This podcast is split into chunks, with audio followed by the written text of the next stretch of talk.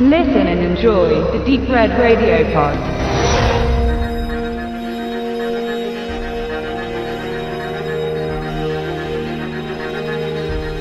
Kate Abbott soll in London als neue Sicherheitschefin die Visa-Ausgabe an Reisende in die USA überprüfen.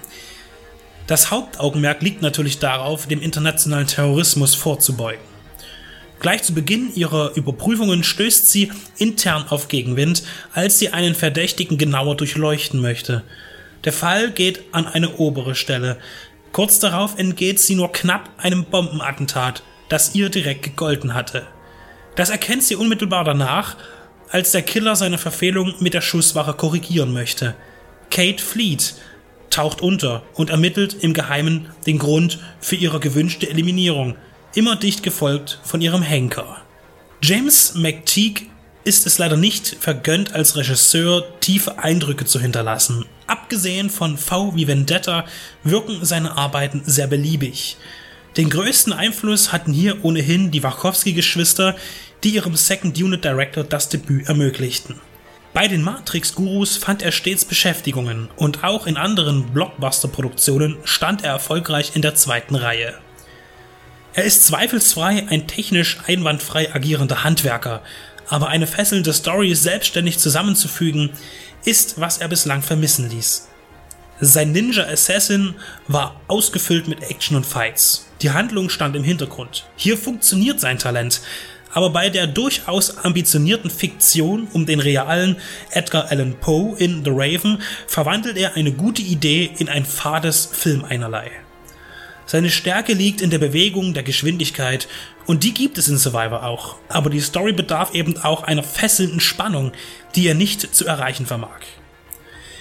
Wenig von Nutzen ist die Sammlung alter Hüte, die der Drehbuchautor Philip Shelby in seinem Skript untergebracht hat. Eine Bombe am Times Square, der sich durch chirurgische Eingriffe optisch ständig verändernde Auftragsmörder, die zu Unrecht beschuldigte Person auf der Flucht und die Suche nach der entlastenden Wahrheit. Wer so viele Elemente aus Krimi- und Thriller-Klassikern zur Grundlage seiner Geschichte erwählt, den sei es empfohlen, eine dichte und geladene Atmosphäre zu nutzen, um die Einfallslosigkeit zu übertrumpfen. Das ist möglich und so kann auch ein reißerischer Film entstehen. McTeague schafft diesen Spagat aber nicht und neben der routiniert gut ausgestatteten Hardware erreicht er keine Besonderheiten oder Alleinstellungsmerkmale, die in einem furiosen Ergebnis münden. Auch die Motive der einzelnen Drahtzieher und Attentäter sind müde und stehen im harten Kontrast zur schließlich kommenden Texttafel vor dem Abspann.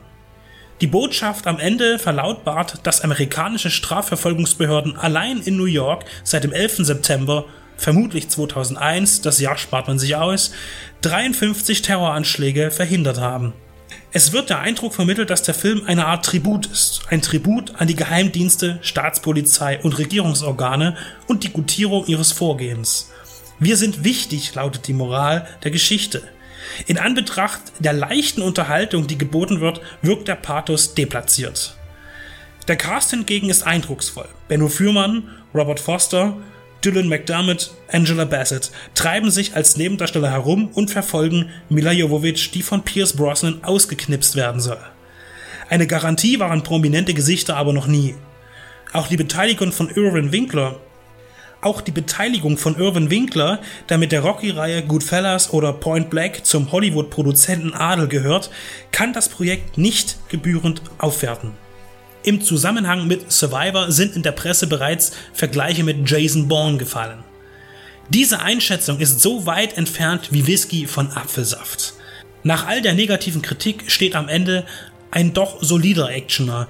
Nur wünscht man sich bei einem Projekt mit dem Personal etwas Eigenes und nicht den x-ten Aufguss, bei dem man am Schluss sagen muss, war okay, kannte ich aber irgendwie schon.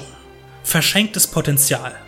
Liebe Produzenten von Millennium Films, bitte demnächst ein paar Filme weniger im Jahr und dafür bessere. Danke.